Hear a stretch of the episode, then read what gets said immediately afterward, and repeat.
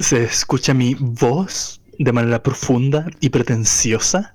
Sí, Demasiado. muy bien. Arigato gozaimasu. Ay, arigatito. Arigatito. Oh. Kawaii Ergosu. Hola. Hola, hola, hola. Hello.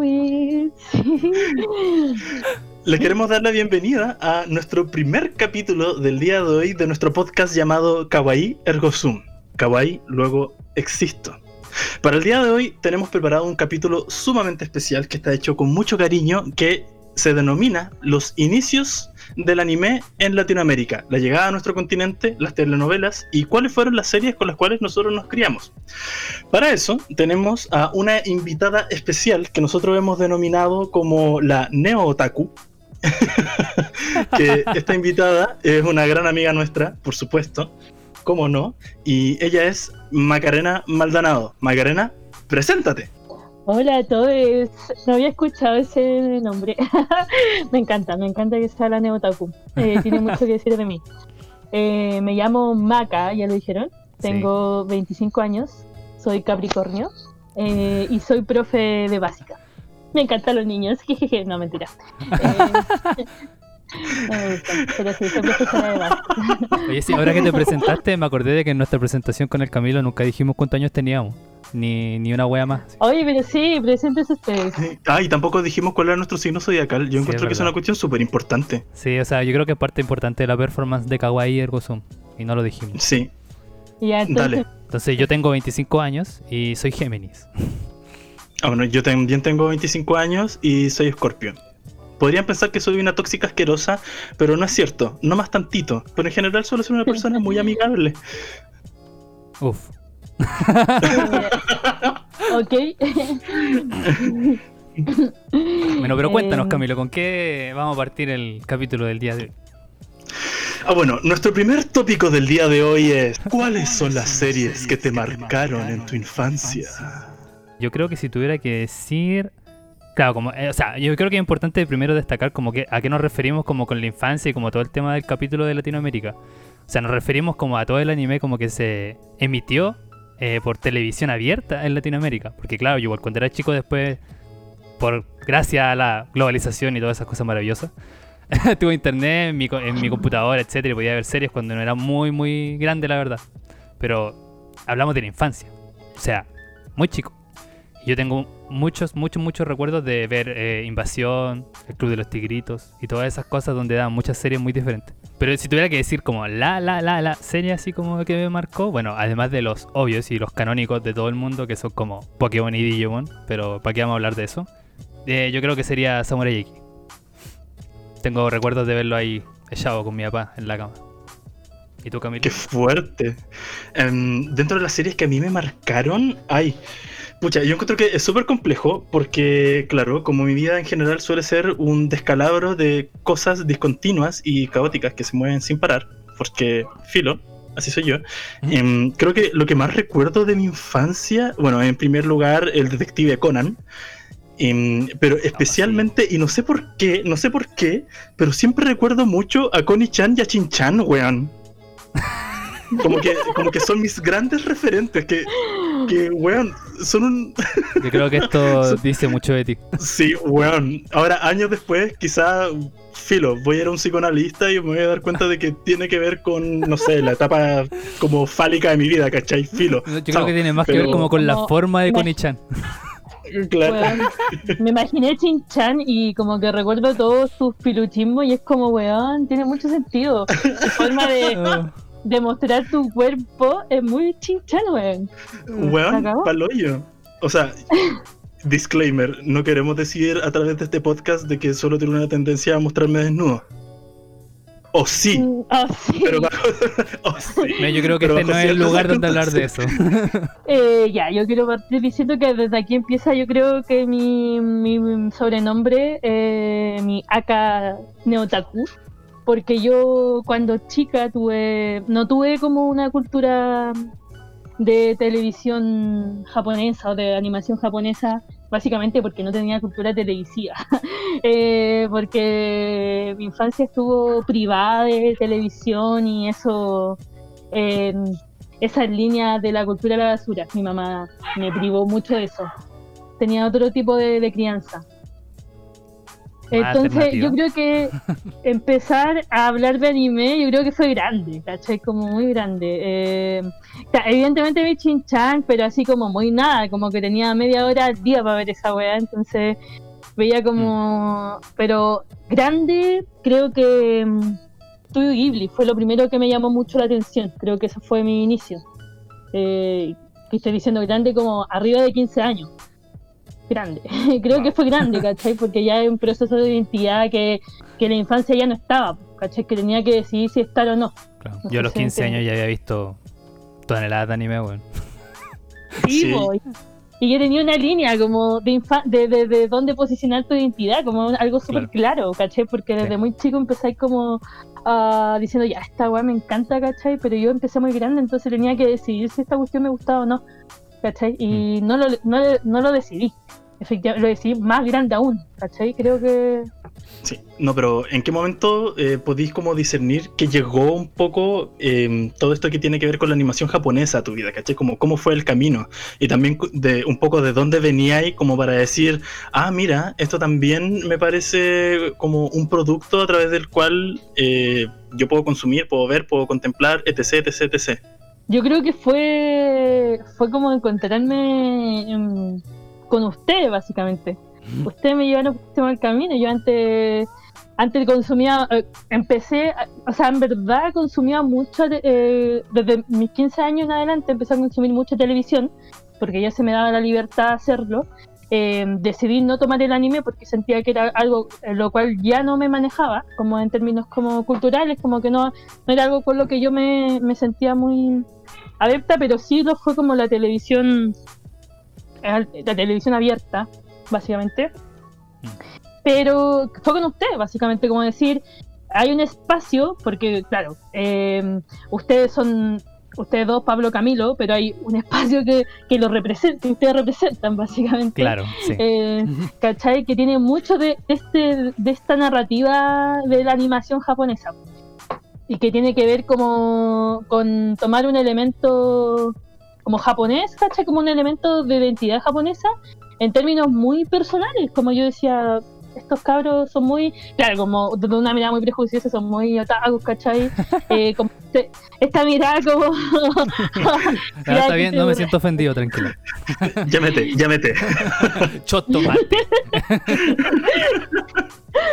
No, porque claro, como si lo miramos en perspectiva, como que eso era una cosa eh, eh, a la cual yo no, sabía si era como positivo adherir, ¿cachai? Porque no la entendía, porque mm, miles de cosas que no, mm, no codificaba de la misma manera que ustedes, pe- pero finalmente fue el hecho de, mm, de entender desde que, desde que esa posición, desde esa posición de niños otakus. Podían en- a- entablar una, una dinámica que era muy interesante, ¿cachai? Como Mm. tener amigos otakus, ¿cachai? Eh, y poder hablar y poder recomendarse, poder entablar desde ahí como tu relación hacia el otro. Consideraba que eso era muy interesante. Mm. Y desde ahí un poco empecé como a resignificar lo que significaba la animación japonesa. Yo, claro, eh, recuerdo que la primera película que vi fue mm, eh, La tumba de las luciérnagas, que es del estudio Ghibli. Algo que- suave. Algo suave. Weón, mi mamá era muy, era muy brígida. como- Yo creo que mi mamá tenía ese trauma porque eh, mi mamá era muy brígida con ese, eh, con esa cuestión. Eh, y ella fue la que me mostró esta cuestión, no, no fue una cosa que yo vi. Mm. Entonces, claro, eh, desde ahí en adelante ya empezó todo mi camino ninja. Igual lo encuentro, te dicen. igual lo encuentro súper loco porque como que de alguna manera como que nosotros los como otakus desde chicos, por decirlo de alguna forma, como que no relacionábamos como esto a, Japón directamente, ¿cachai? O sea, yo no era como que veía Invasión y el Club de los Tigritos y Dragon Ball y yo decía como, oh, qué interesante me parece la cultura japonesa. A mis siete años, ¿cachai? Ni cagando. Sino como que, como que nos fueron como, dicho de una forma fea, como que nos fueron la- lavando el cerebro de a poco, ¿cachai? Y como que después en algún momento, cuando ya estaba más grande, de hecho más o menos como de tu edad creo, como octavo básico primero medio, como que me di cuenta de que esta weá era como grande, ¿cachai? Y como que existían muchas series así. Y que había muchas personas que hablaban de esta serie. Sí, sabéis que en torno a lo que dice el Pablo y un poco también lo que contabas tú, Maca, eh, porque por cierto, gracias por echarnos la culpa. ah, Gracias por echarnos la culpa de, de tu estado actual. Está bien. A mí me Em, ocupó una metáfora muy buena para eso, pero eh, que encuentro que tiene mucho que ver con. ¿Con Dark? Ah, Eh, no, oh, era la misma metáfora, era la de. sí, pues por lo eso del lo decía. crecimiento, ¿no? Sí. Como la conocimiento. La más buena, ustedes fueron mis serpientes, sí. Eh, en ese sentido, ustedes eran la, eh, era la cosa que me llamaba la atención, decía como, bueno, está aquí, ¿cachai? Como, Pero. Prueba el fruto prohibido, Maca. ¿Qué es lo más que puede pasar? Sí. Oh, weón. Ay, Ah, Camilo. ¿qué estabas diciendo? Ah, sí, no. Ay, perdí el hilo. ¿Quién soy yo? Ah, sí, cierto. Puta, doctora puta. Eh, no, eh, lo que quería decir era que en torno a lo que decía el Pablo y lo que decía tú, Maca, eh, hace poco me acordé como del momento en el que entré como en la caca del anime, ¿cachai? Que yo recuerdo que también, como muy cercano a octavo básico, en ese tiempo, más encima como pendejo dentro del closet, ¿cachai? Hartas bolas bien turbias de mi vida. Tenía un amigo que...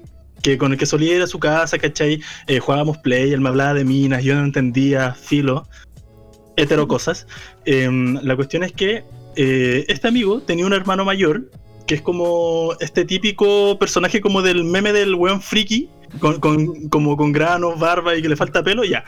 Este hermano era muy, muy otaku, ¿cachai? Como que te- bueno, tenía póster de sus waifus metido en la, en la pared, yo con, mi, con mis cortos 14 años yo no estaba entendiendo muy bien como qué pedo, qué pedo, man. Eh, y la cuestión es que eh, este tipo, claro, nos dijo como, weón, tengo unos juegos de, eh, tengo unos juegos de Sega, del emulador del computador, ya nos pusimos como a jugar la cuestión y era como, oh, esto es demasiado bacán, weón, me encanta este mundo. Y, y este weón, claro, me prestó muchos CDs de muchas series, eh, pero en ese tiempo mi computador no tenía lector de CD. Entonces, como que filo, cagué. em, ¿Por qué pero lo aceptaba como... Per- Porque, weón, soy un imbécil, ¿cachai? Básicamente. Bueno, puedo vivir con ello, continúa. Oh, no lo había pensado. Pero al menos me prestó el CD y tenía el nombre de la serie metido en el CD, ¿cachai? Y como al menos Ah, sí ya. tenía internet, em, podía buscar la serie a través de internet y claro, empecé a ver muchas series. Pero claro, el tipo de series que me pasó, parece que el weón me cachó el rollo. Pero la weá es que las primeras series que vi fueron a su manga Dayo, em, eh, Fruits Basket y otra cuestión que en este momento no me acuerdo porque parece que fue too much para mí. Pero claro, como si mis dos primeras series ya como entrando en la adolescencia fueron a su manga Dayo, que es básicamente una irrisoria todo el tiempo, y Fruits Basket, que es básicamente siéntate a llorar. eh, siento que igual como constituyen un poco el, el espacio de mi persona actualmente, que es que básicamente soy un llorón sin sentido, ¿cachai? Como que lo... Ay, weona, siento que estoy en la sendoterapia el día de hoy. Pero claro, como... Como que un poco esos fueron mis inicios del anime. Y no, y encima venía de Konishan, no que atro. Uy, qué pésimo. que con respecto a lo que decían, eh, igual es verdad lo que dice el Pablo y que finalmente, claro, en ese tiempo, usted era más pequeño, eh, no teníamos tanto acceso como a la globalización y a las cosas del capital, pero recaía mucho en finalmente tomar este elemento sin como eh, pre- eh, sin el efecto de la cultura eh, a la que pertenecía y tomarlo desde un punto muy personal, como decir, esta cosa eh, Claro. la estaban dando en televisión abierta, porque claro, lo que tú veías estaba en internet, pero lo que veía el Pablo estaba en televisión abierta y lo que yo veía también estaba en televisión abierta. Eh, y que define mucho como una cosa a la que más grande uno dice ya esta cuestión es japonesa y tiene elementos culturales eh, específicos que bla bla bla pero cuando uno los toma creo que no que los toma así como porque porque a, a- a lo mejor hay un elemento cultural al- con el cual es muy fácil como como apropiarse de, de este de este anime No, y con lo que decía Maca, también pensaba un poco en esta cosa del impacto que tiene como cultura, o sea, la cultura japonesa para nuestras generaciones contemporáneas, ¿cachai? Porque finalmente, eh, lo queramos o no, esos animes que uno, o, whatever, lo que sea que uno haya consumido cuando chico, va a tener repercusiones de una u otra manera sobre ciertas perspectivas que uno se va generando cuando grande, ¿cachai? No sé, em, yo pienso un poco en, en los caballeros del zodiaco, ¿cachai? Y sobre el impacto que tiene también en, en, las generaciones actuales, porque lo queramos o no, claro, Los Caballeros del Zodiaco, que es como la serie de acción que veían los niños, ¿cachai? Y Sailor Moon, la serie de acción que veían las niñas, em, de una u otra manera tiene un impacto también sobre las propias concepciones que uno tiene eh, al momento de enfrentarse como a una otra edad, ¿cachai? No sé, por Los Caballeros del Zodiaco era como todo súper masculino, ¿cachai? Pero dentro como de lo hiper mega masculino que era eso, también era súper homoerótico todo el tiempo. Y esas cuestiones pasaban muy de colado todo el rato. O sea, weón, me estoy weando Sean, caballero de Andrómeda, con la armadura rosada, como tengo cadenas. Filo, es un icono del bondage, ¿cachai? En el fondo lo que quiero decir es que, claro, como todas esas series que incluso hasta la vieron, la vio mi papá, la vieron mis tíos, la vieron mis primos, la vio todo el mundo. Eh, igual genera en el fondo como pequeñas ventanas sobre como ciertas perspectivas que uno quizás no tenía en consideración actualmente, que es que por ejemplo dentro como de este círculo muy masculino, ¿cachai? Eh, los personajes lloran, eh, se abrazan de cucharita para intentar recobrar el calor de uno de los miembros a través de las casas zodiacales.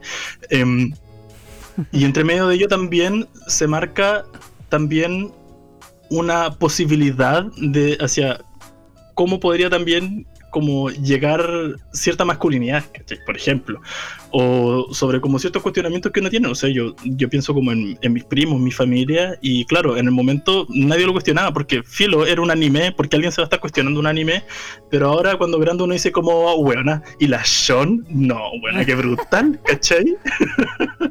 Sí, ahí igual Camilo empieza a tocar el siguiente punto que íbamos a conversar hoy en día, eh, hoy en día, en este capítulo. que es muy particular también como la forma en que llega también el anime a Latinoamérica comparativamente como con otros lugares del mundo. Haciendo la tareita del capítulo, descubrí de que, por ejemplo, Caballeros del Zodiaco, el anime que menciona Camilo, en Estados Unidos fue completamente rehecho. O sea, toda esta parte que habla Camilo de lo homoerótico, lo ultra macho, macho, macho, macho, eh, solamente dejaban lo macho, macho, macho. O por ejemplo, Sakura Card Captors, que bueno, es otro icono de mi infancia viendo anime en la tele eh, también fue completamente recha. Entonces, también es súper loco pensar de que, claro, a lo mejor Estados Unidos era mucho más estricto con sus políticas de como que es lo que queremos que vean nuestros niños. Eh, en cambio acá era como, me, whatever. como que era más barato nomás. Chao. y eso tuvo sí, consecuencias. tenemos dinero, Tito. hagamos lo que, lo que necesitemos hacer claro. para mantener quietos a nuestros niños. Sí, yo creo que eso tiene mucho que ver también con nuestro tercermundismo, como esta posibilidad de, de lo que venga, del devenir, claro. del devenir social, nosotros, y creo que el anime ayudó mucho a esa, a, a esa área, ¿cachai? Como de decir, es un elemento fácil, eh, Latinoamérica no tiene tanto dinero para invertirlo en, en industria en términos televisivos, bla, bla, bla, y aquí está el anime, da igual, lo único que teníamos era gente que doblaba muy bien, ¿no? Claro. Como eso era, eh, pero creo que igual es importante, como siento que mm, e efectivamente es un, es un hecho de que el tercer mundismo es algo que en este, en este hecho nos benefició, ¿caché? Porque pudimos... claro. como Nuestra falta de criterio nos ayudó a recibir algo maravilloso sin esperarlo. claro, ¿cachai? Como queríamos saber que encontramos oro en, en, nuestra pobreza, ¿cachai? En nuestra miseria claro. eh, budista. Pero tiene mucho que ver porque finalmente cómo tú te apropias de, esta, de este elemento, como de qué manera llega y cómo uno se apropia, ¿cachai? Porque finalmente ya están los gringos que le llegó todo censurado, le llegó todo cambiado, ¿cachai? Como elemento eh, a lo mejor eh, en términos de discur discursivo no, no, no, les iba a tomar tanto como nos tomó a nosotros, ¿cachai? Porque a ustedes les tomó tanto el anime cuando chicos, ¿cachai? ¿Por qué les tomó tanto, en qué, qué elemento les, les, tomó tanto para pa poder avanzarlo hasta nuestra edad, ¿cachai? Porque no es un elemento que se haya ido. Porque, claro. por ejemplo, no sé, si tú miráis otro, otro, otras líneas de producción televisiva, no, no es que uno avance, ¿cachai? Por ejemplo, no es que yo siga viendo, o sea, sí, sigo viendo Camp Rock, ¿cachai? Pero lo sigo viendo por una nostalgia. ¿cachai? Pero, O no lo vi venir. Tampoco. ¿cachai? Sigo viendo weas Disney, ¿cachai? Pero no es porque me siento identificado con ella, sino porque tengo nostalgia de una cosa anterior. Pero siento que Claro. el anime ha tenido un, un impacto cultural, un impacto en nuestra identidad, en términos como de, de personalidad, que, Mm. que tiene un- que debe ser algo, ¿cachai? Como que debe tener elementos mucho más como que les pregunto a ustedes, porque ustedes son más los que han llevado más tiempo en esto, ¿cachai? Como han estado más en este, en, en este camino, como qué elementos eh, puede tener como el anime que sigue estar, sigue presente, sigue latente, ¿cachai? Como, y aún más, ¿cachai? Como nos abrieron los ojos de, de la, globalización, no- nos abrió los ojos en términos como culturales, eh, pero el anime tiene mucho que decir de nosotros ahora, siento yo, como y que por ejemplo claro que si decimos como ya Latinoamérica como se empapó de este de este anime eh, debe tener un elemento que que, que marque pues ¿cachai? que marque eh, más allá de la censura como Claro. O sea, yo pensaba como que de alguna manera eh, esta cuestión como que pasó como que, por ejemplo, yo llegaba todos los días del colegio y veía tele y veía... Claramente mi, mi elección primera no era como Nickelodeon o Cartoon Network, ¿cachai? Que igual los veía. Pero como que las series como de anime tenían como otra connotación porque están hechas súper diferentes, ¿cachai? Para empezar. Y como que esa como forma diferente como de contar una historia, como que los personajes avanzaran y tuvieran un final, porque digamos que tú veis Bob Esponja y Bob Esponja sigue siendo igual ahora, ¿cachai? no ha cambiado, no, nada, ¿cachai? Como que las series se acaban porque los buenos las dejan tirar, no porque tienen un final O sea, realmente.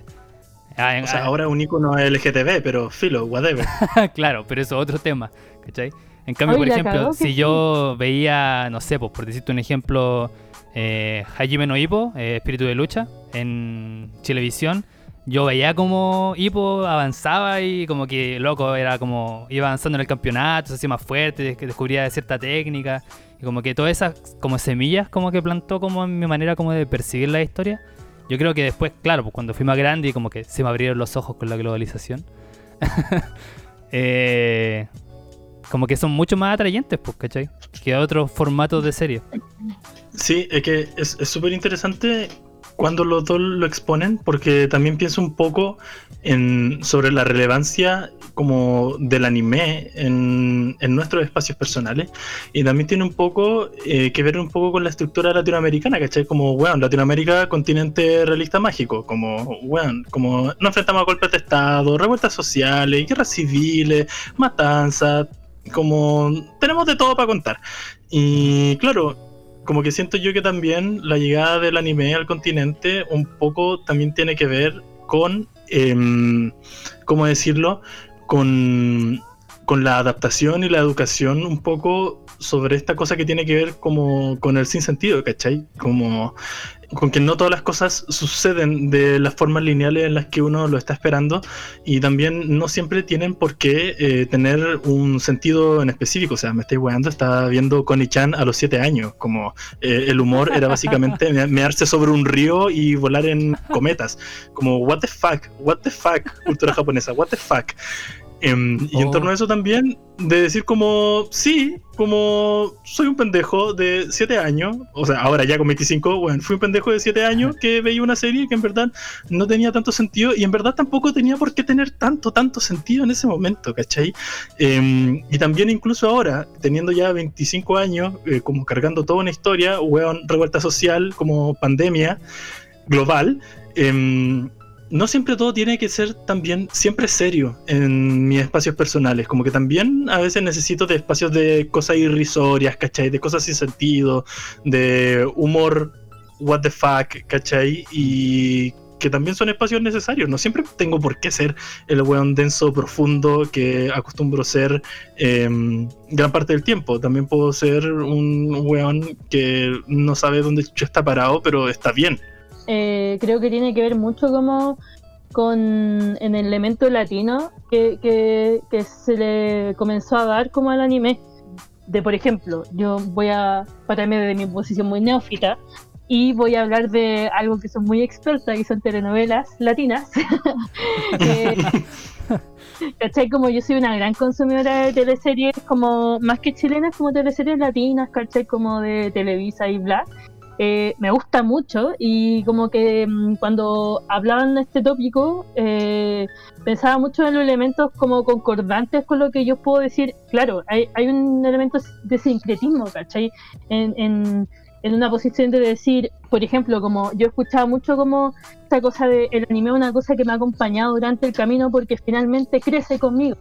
Eh, eh, no sé, como los weones que vieron Naruto cuando chico, después Naruto creció y lo vieron cuando grande, entonces tiene un camino, un recorrido como que va más allá de, si uno conoce la cultura japonesa o no, ¿cachai? Como que tiene que ver más con un elemento de, de personificación en términos del anime, y luego está la teleserie, ¿cachai? Como el gran dramón del mundo, y que tiene también una cosa muy eh, como de relación, ¿cachai? Como para mí la teleserie fue una cosa, una cultura así, claro que ahora la, la, valor, la valoro mucho más en términos de mi identidad, porque claro, cuando chico era una cosa a la que uno no, no quería apostar, porque era claro, como lo que decía mi mamá, era la cultura de la basura, ¿cachai? Como La consumía la- ahí nomás. Que ahora la valoro demasiado, incluso más de lo que espero.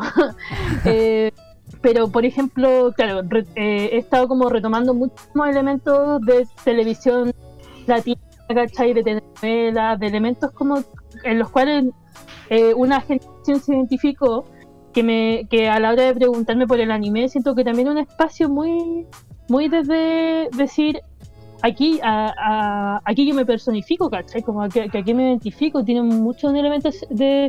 Por eso yo creo que pegó tanto también en Latinoamérica, ¿cachai? Porque mm, como que yo pensaba ya, si imagínate a los gringos le llegase igual, ¿cachai? Como a nosotros nos llegó el anime. Como con, yo creo que ni cagando les pega tanto, eh, como nos No, pegó a nosotros. ¿cachai?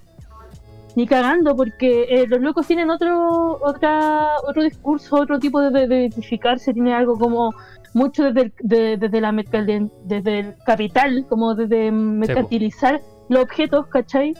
Que el latino no, puede, no se puede dar ese privilegio, básicamente. ¿cachai? Como no nos podemos dar el privilegio de. Como la- la- lo único que podemos valorar es cuánto nos personificamos con, con el elemento al cual estamos apostando, ¿cachai? Porque finalmente el anime de eso fue para los gringos, como poder vender productos bacanes. Pero el día de hoy a nosotros no hubiese pasado eso. ¿cachai? Como... Y siento que la teleserie tiene mucho que hablar de eso, como el elemento de cuánto a nosotros nos puede marcar eh, sin necesidad de vendernos algo, ¿cachai? Solamente por el elemento de marcarnos. Claro, pienso mucho en esta cuestión que también había mencionado hace un rato atrás sobre un poco este, esta similitud entre el anime y la telenovela, ¿cachai? Eh, y que tiene que ver con que, claro, como Latinoamérica no se podía costear eh, todo ese proceso como de cortado y censura al anime, entonces básicamente lo exportamos casi tal cual, solamente lo doblamos y adicionalmente a de que, no sé, yo pienso en mi familia, el otro día estábamos conversando con mi familia, em, porque estamos obligados a convivir por el tema de la pandemia y hablaban sobre esta cuestión de eh, las series eh, que ellos recordaban cuando chicos. Y todas las series que ellos recordaban cuando chicos eh, son series animadas, pues se acuerdan de Heidi, de Marco, de eh, esta weana, la niña de las flores, eh, Ángel, la niña de las flores.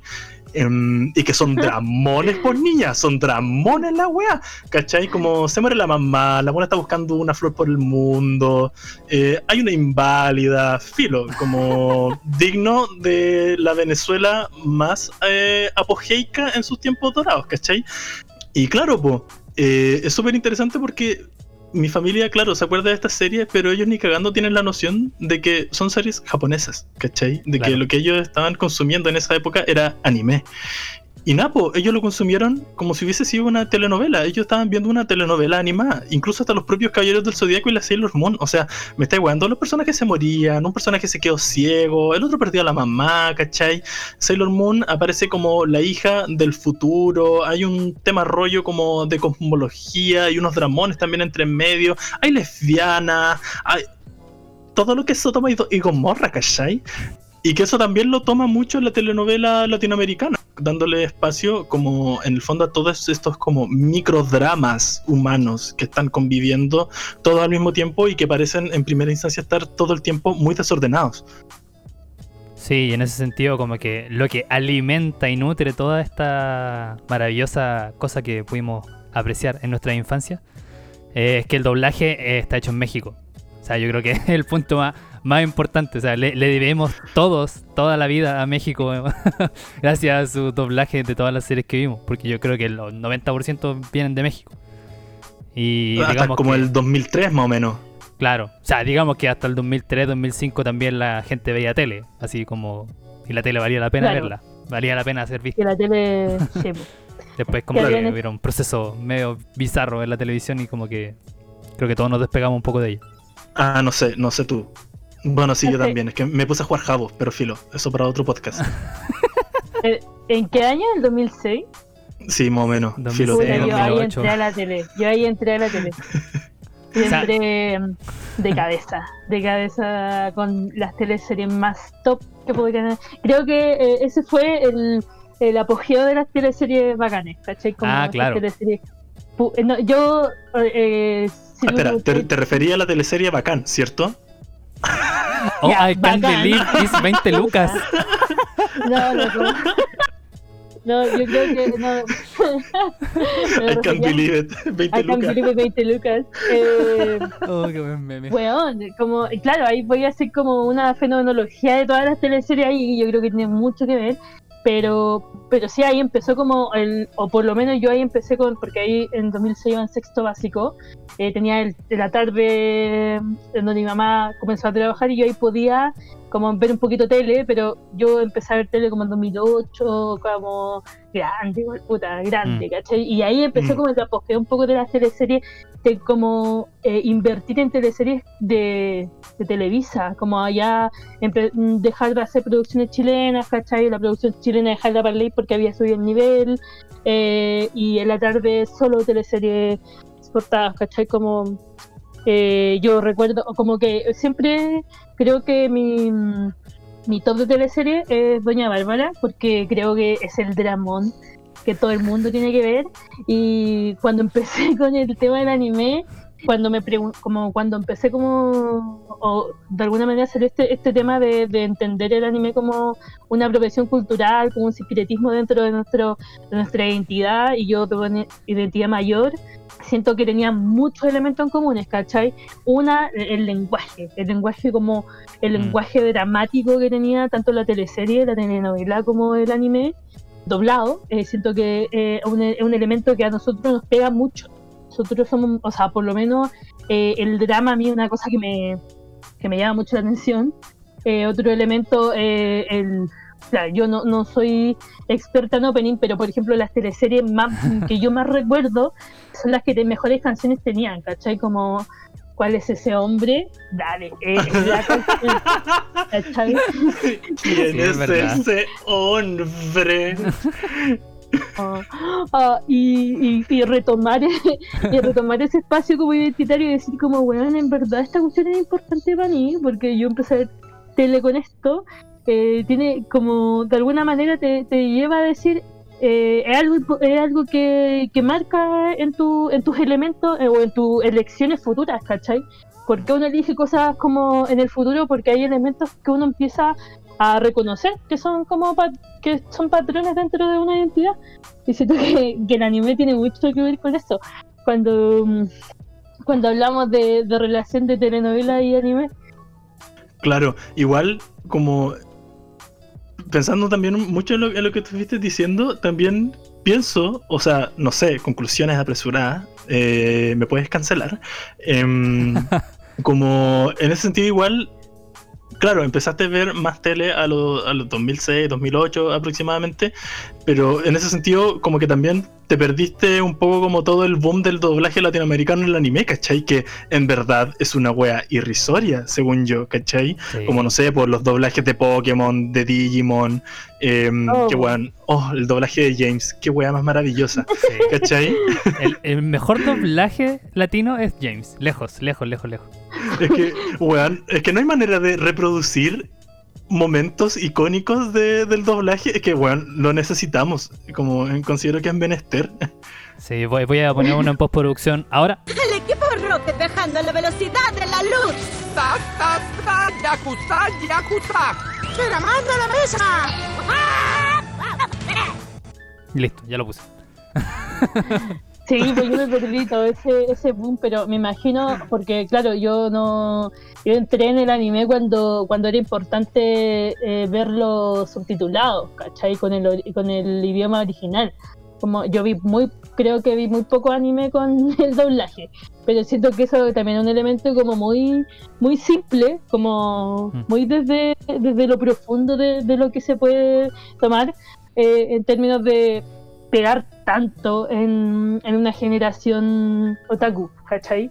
Siento que eh, yo entré ya como tarde, ¿cachai? Como entré cuando ya tenía que leer los subtítulos, en la, en la bola de decir como... Y que también es importante, ¿eh? siento que es importante también como, como es- esta diferencia, como no es menor el hecho de que esté doblado y que el otro Sí. que una animación eh, japonesa tenga un lenguaje eh, que se relacione direct- que tú puedas codificar mm, eh, de manera amigable y en cambio yo que tuve que entrar con aún mayor dificultad porque el japonés no era una cosa amigable, no es una cosa amigable. No, de hecho no lo es para nada.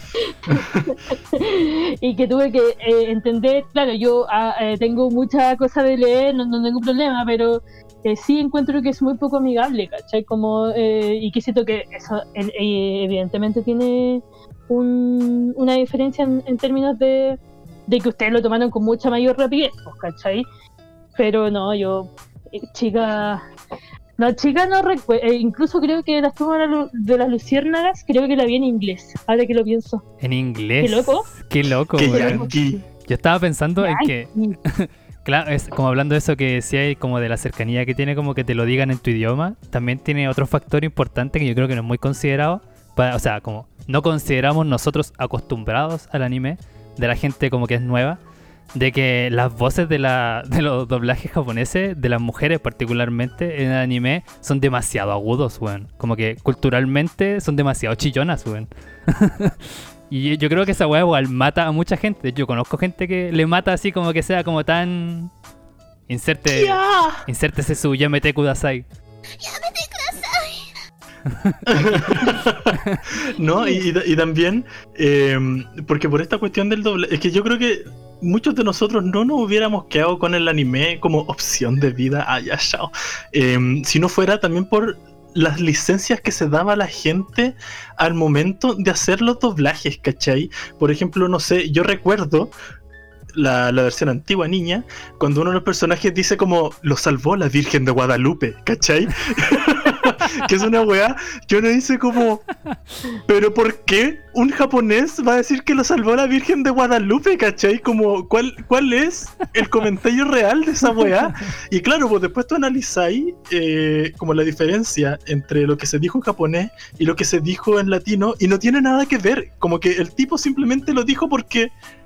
Porque, ¿por qué no? ¿Cachai? Sí. O, o cuando, no sé, James dice como... Como yo me veo a mi público. Claro. O, o cuando James dice como Moltres, el guajolotero Rodríguez. ¿Qué? ¿Pero qué? Sí. Sí, bueno, evidentemente. Oh, qué loco, qué loco.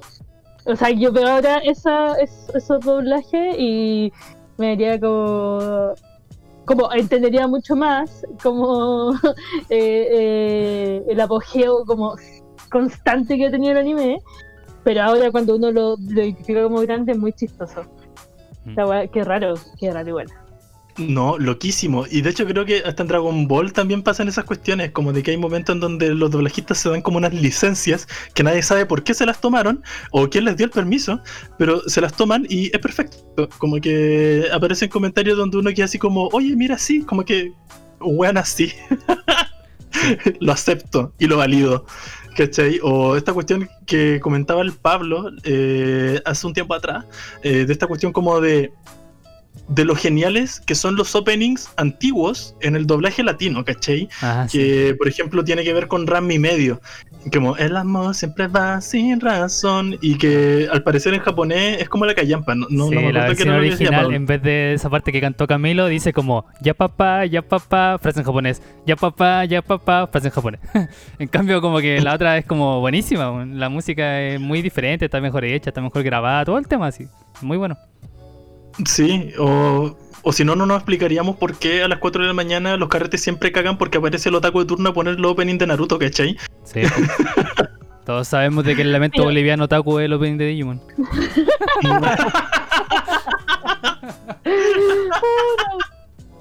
Ese Pero- o el de pero Pokémon. esa- pero cuando poní los opening, esa weá caga cuando hay alguien que no se sabe el opening, como Claro. yo, ¿cachai? Em, pero que a mí me, o sea, no es que no me guste, ¿cachai? Sino que eh, evidentemente un lenguaje al cual eh, me interesa mucho porque a ustedes da un, ele- o sea, bueno, imagínense como 5 de la mañana, ya estamos como muriendo, nos estamos yendo y alguien ¡ta! pone como el mejor opening, ¿cachai? No, no sé cuál es el mejor opening. Pero es un, es un cambio, ¿cachai? Uno como espectadora, es un cambio, eh, Volvemos a la vida, uno- así. weón, es una cosa impresionante, ¿cachai? Como es un grupo, como que cada uno va a buscar como su mejor juguete, no sé, y se vuelve un, una persona distinta. Claro, es como la escena de Toy Story cuando Andy le va a entregar los juguetes a la niña, así como los opening nosotros ahí a las 5 de la mañana. Y, y eso tiene mucho que decir, ¿cachai? Como que un espacio al cual uno siempre puede volver muy bacán, ¿cachai? Como eh, a mí el otro día como una eh, subí como un fil- una foto con un filtro de Naruto porque estoy viendo Naruto eh, y una niña me dice como oh bienvenida como al camino niña no sé qué weá eh, bienvenida a la chapita y bla bla bla porque es un elemento es una cosa que, que está muy inserta ¿cachai? y que que la gente esté, porque por ejemplo ahora hay un boom de Naruto, como que está todo el mundo viendo Naruto, no sé por qué. Porque tienen Eh, tiempo, weón. Ah, claro, porque tengo tiempo, yo lo decidí porque básicamente tengo tiempo, ¿cachai? tiempo para perderlo. Naruto Ah, o Cazador X, y justo me metí antes a, a Naruto, ¿cachai? Pero creo que me debería haber metido a Cazador X. bueno, ustedes decían, nada que haberme metido, pero... eh, en otro me capítulo podemos hablar de eso.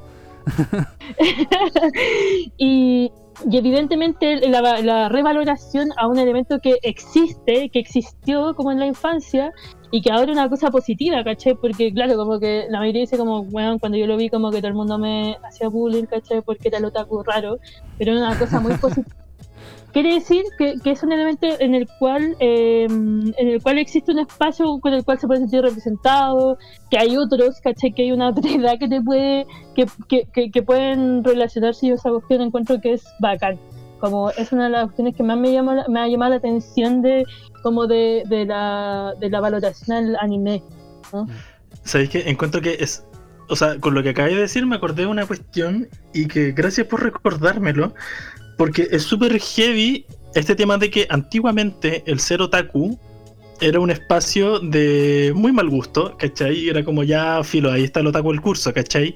Como, eh, agarrémoslo para el hueveo, ah, tirémosle la chapita al basurero, eh, ¿cachai? Y uno ahí como entre medio, todo enojado, escribiendo los nombres de los compañeros la Death Note, porque filo, una cosa y la tribu urbana y la weá. Oh. Me dan mucha risa esos memes culiados como de desmotivaciones, así como, anda, insúltame, llámame otaku, no sé qué, rómpeme las chapitas, pero no sé qué wea así. No sé si lo habéis visto. Weón, Yo era esa persona que, que, que mucho, pero no de, una, de un término tan negativo, sino que huevea mucho a una persona que se sentía muy identificada. Porque eh, es una cosa, claro, como, mm, como que ahora están las, eh, las tribus urbanas y bla, bla, bla, ¿cachai? En ese tiempo, eh, pero siento que el anime es una cosa que, que, que traspasa más allá de una tribu urbana, ¿cachai? Porque eh, es algo como que está totalmente arraigado a una identidad generacional. ¿cachai? Y porque, Como- Sí. y porque lo queramos o no, claro, las tribus urbanas pasan, pero el anime es para toda la vida, mi amor, ¿cachai? Sí, es O sea, verdad. De hecho, fuera de hueveo. ordinaria, ¿eh? Lo que dije, pero sí, o sea, fuera hueveo, sí. Pero también dentro de eso, no sé, pues yo lo pienso ahora en eh, 18 de octubre, ¿cachai? Como cuáles son los grupos humanos que también más se han resaltado eh, dentro de todo el tema de eh, la lucha de clases, la lucha por la dignidad. Es súper chistoso porque los que más visibilidad han obtenido han sido los otaku y los K-popers, ¿cachai? El Y una un- Sí, po, weón, como ot- otaku antifascista, chao. Em, y, y es súper paradigmático porque antes Sí. era como, weón, ya filo los los buenos que no se bañan. Uh, bacán, ¿cachai? Pero ahora es como. Pero ahora filo, sí, crecieron. otaku, no me baño, pero. pero ahora lucho por tus derechos, ¿cachai? Pero, ¿cachai? Como pidamos dignidad y apruebo, ¿cachai? Como, oh, weón, es que eh, encuentro de. Siento que esa, siento que ese- esa valoración no quiero no, no, no quiero eh, menospreciar o, o- pero deberíamos haber tenido como una valoración así a, tro- a todos nuestros elementos como muy básicos, ¿cachai? Como eh, siento que algo que antes se miraba de una manera muy básica, como, weón, como te gusta el anime, como elementos que ahora se están revalorizando, ¿cachai? Como no tan solo en términos del anime, sino como en términos de la cultura de la basura, que finalmente es parte de nuestra identidad, ¿cachai? Como yo ni cagando años atrás hubiese podido hablar de decir como, weón, soy experta en telenovelas, aunque sí lo soy, ¿cachai? Eh, No quiero sacar el magistro enfrente a ustedes, pero.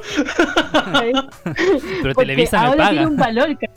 Ahora tiene un valor mi certificado en magíster de telenovelas, pero antes no lo tenía, ¿cachai? Antes como Claro. era una cosa, como que yo no podía hablar de política y telenovela, como, weón, ni cagando, ¿cachai? Como que siento que anime y filosofía eh, tiene, eh, ahora es mucho más, mm, no digamos que tiene una lógica muy clara, ¿cachai? Pero un, un sinsentido mucho más sabroso, no sé si es basura de calidad. es basura de calidad, ¿cachai? Como que es una basura que tiene elementos eh, eh, intrínsecos en términos culturales. Siento que no, no podemos dejarlo, dejarlo de lado. Sí, ya han pasado muchos años como en que ha decantado como toda esta cuestión en varias generaciones ya. O sea, como que nuestros padres no, no caló tanto porque digamos que habían otras preocupaciones sociales en esa época. Eh, pero ahora sí, pues, ¿cachai? Tenemos más- mucho más tiempo que perder y que invertir en estas cosas y podemos como darnos cuenta ahora de esto, ¿cachai? O sea, digamos que el- este podcast surgió de eso, básicamente. De darnos cuenta de que hay mucha basura por la que, que conversar todavía sobre esto. Sí, y también como un poco pensar en espacios de libertad humana igual, ¿cachai? O sea, siento yo que, claro, hablar como de anime y filosofía es súper pretencioso, porque en verdad lo único que estamos haciendo es un basural sofista, básicamente, pero nos gusta decir que es filosofía porque hay que ponerle un nombre de alguna otra manera, pero también es algo eh, que uno puede hacer con muchas otras cosas, que también tiene que ver, por ejemplo, con la, la, la revalorización actual del género del reggaetón, ¿cachai? De que ahora ya no es solamente un espacio como de misoginia, sino que también es un espacio en donde pueden aparecer eh, nuevos movimientos feministas, LGTB, queer, Q, asterisco numerario, etc, etc, etc. Em, y también con lo que uno hace, por ejemplo, con las teleseries, de decir como, bueno, como si nosotros nos atenemos, por ejemplo, a eh, Amores de Mercado, ¿cachai? Shakira, mejor personaje, me sé todos los diálogos de, de Sigrid Alegría. Em, La cuest- qué buen personaje. porque sí, cuando chico me memoricé los diálogos de Sigrid Alegría. Ahora, como mi familia nunca cachó que yo era homosexual, wea de ellos. Pero, marica, Los yo te lo estaba dejando muy claro. pero- Ah.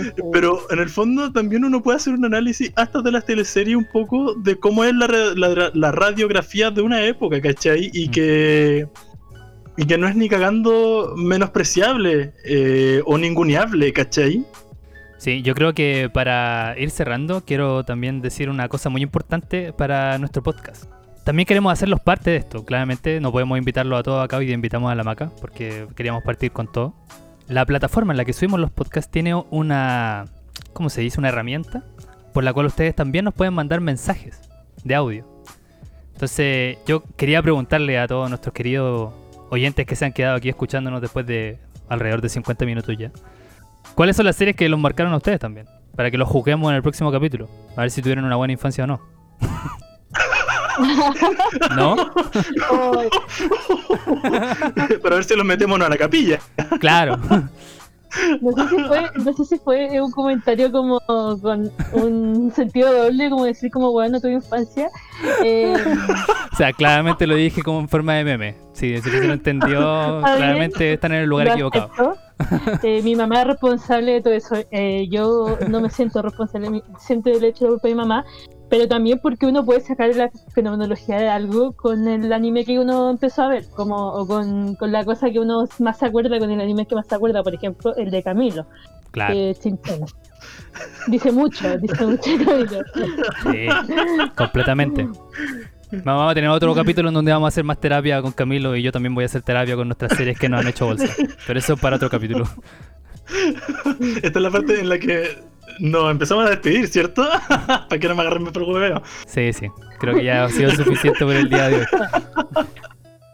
Em, ah, Macarena. Em, con Pablo descubrimos que nuestra mejor manera de despedirnos era a través de eh, decir todos juntos al mismo tiempo, eh, inserte eh, los jaivas todos juntos, em, decir eh, oye a su mimir. Ya, entonces, uno, dos, tres. Oye a su mimir. Des.